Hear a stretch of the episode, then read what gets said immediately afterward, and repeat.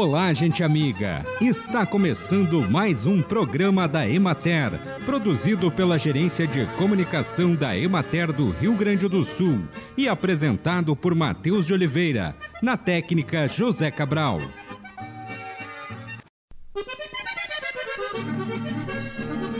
A proposta da Secretaria da Agricultura, Pecuária, Produção Sustentável e Irrigação de regionalização do calendário da semeadura da soja, dividindo o estado em três regiões, foi aceita pelo Ministério da Agricultura e Pecuária.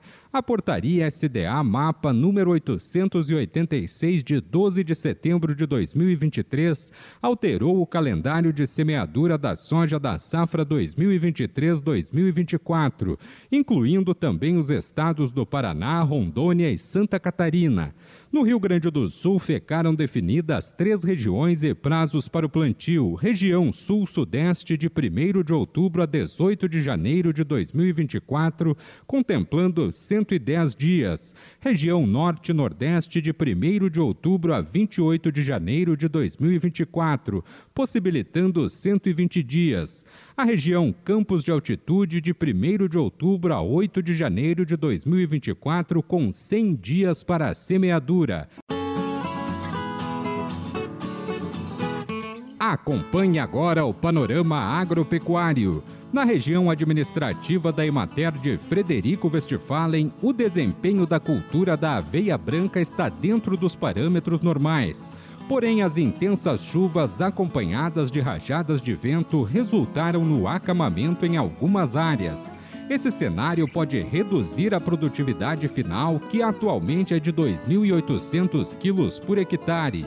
Estão em desenvolvimento vegetativo 5% das lavouras, em floração também 5%, em enchimento de grãos 10%, em maturação 40% e já foram colhidos 40%.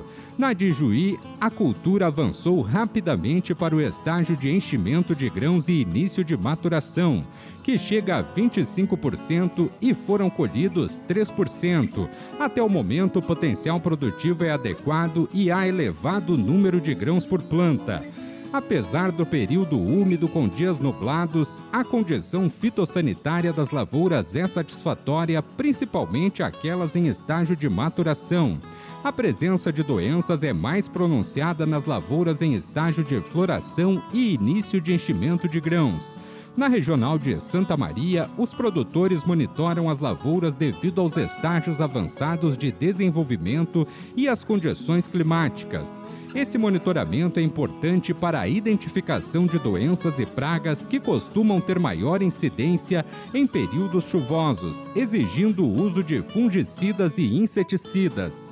Na região de Santa Rosa, a colheita das lavouras de aveia mais tardias ainda não começou, mas percebe-se o rápido amadurecimento, especialmente nas áreas onde houve menor aplicação de fungicida. Os produtores estão atualmente avaliando tanto se devem colher algumas áreas, considerando a queda nos preços dos grãos, quanto se devem optar por manter a cultura apenas como cobertura vegetal.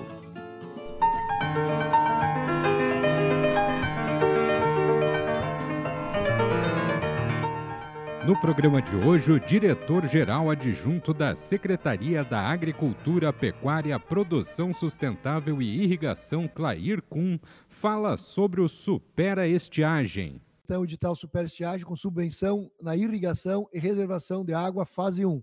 Por que fase 1? Porque já é, imaginamos e já trabalhamos e já, inclusive, apresentamos é uma fase 2 também ao governador Eduardo Leite, ao vice-governador Gabriel, que são, por fim, as pessoas que autorizam é, os recursos a serem dispostos para os programas, e, inclusive, o próprio governador Eduardo Leite, no lançamento da Expo, Expo Inter, ele já fez menção a um programa em fase 2, mas temos que focar na fase 1 um para que ele tenha êxito, chegue no produtor e aí sim se tenha, quem sabe, a demanda maior do que o recurso que nós temos disponível, e isso é bom que tenha demanda maior, porque pela primeira vez nos últimos anos o Estado tem recurso já depositado né, e espera já estar aí com os recursos próximos para um próximo programa. O que, o que se espera?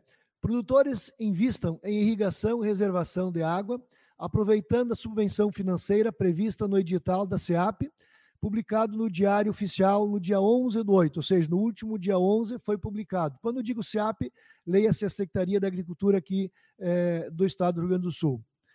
Aumentar a produtividade das lavouras, pomares, pecuária e outras atividades, prevenindo efeitos de estiagens. O que nós realmente queremos é que, nesse momento que as chuvas voltaram, né, que se tenha essa conversa diária né, com o nosso produtor, com as nossas entidades, em especial com a Imater, para que a gente não pare de falar em irrigação, porque muitas vezes a gente esmurece quando volta a chuva e é o momento de reservar e de guardar e de se preparar quando vier a nova seca. Às vezes a gente parava de falar disso. E nesse momento é o que nós queremos, é continuar falando disso, é uma determinação do nosso governador, do vice-governador, em especial do secretário Giovanni Feltz, que a gente continue trabalhando firmemente, incansável, até podermos alcançar aí um grande número de produtores com irrigação.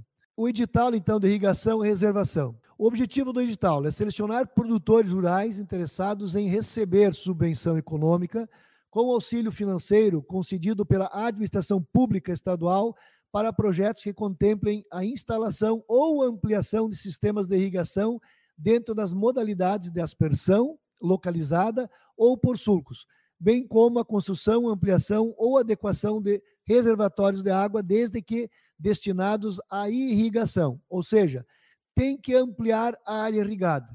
Todo qualquer tipo de irrigação vale, certo? Desde gotejamento até aspersão.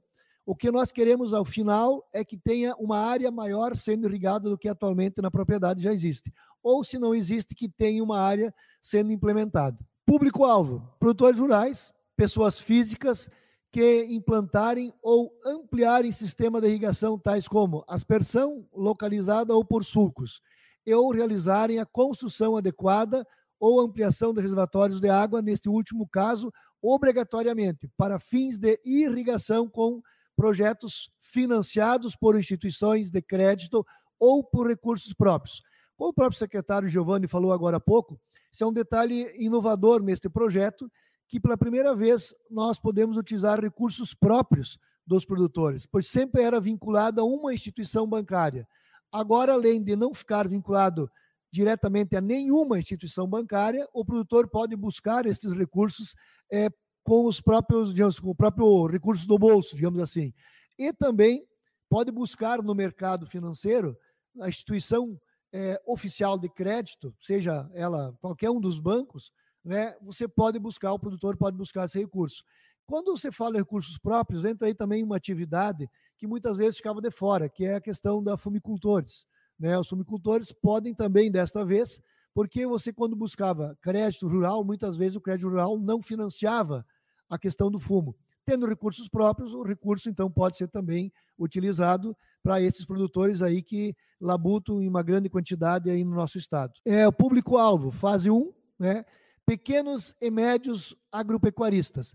Ou diria pequenas e médias propriedades agropecuaristas do estado do Rio Grande do Sul, porque pode ser uma pequena propriedade e um grande produtor. E a irrigação faz com que uma pequena propriedade ela se torne possível de ter uma grande produção. Principalmente aí a gente imagina, né, pelo histórico que a equipe aqui coloca dos anos de trabalho aqui na secretaria, que quem busca isso são produtores de leite. E em especial se pensou neles também quando se formatou isso, até por esta crise financeira que se encontra a questão do leite, né, de preços e importações, enfim. Então ela pode preparar o terreno ali para frente, ela não vai ser imediata, mas lá na frente vai ter uma produtividade maior por hectare quando irrigado, ou também, se não for a pastagem, o milho para fazer a silagem, enfim, certo? É, a fruticultores também vai ser, então, alcançado, oleoricultores, fumicultores e outros. O que, que é o outros? Alguém perguntou esses dias, tá, mas entra o cara das flores? Entra.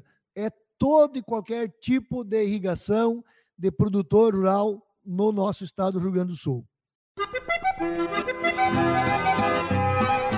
E assim encerramos mais um programa da Emater. Um bom dia a todos vocês e até amanhã neste mesmo horário.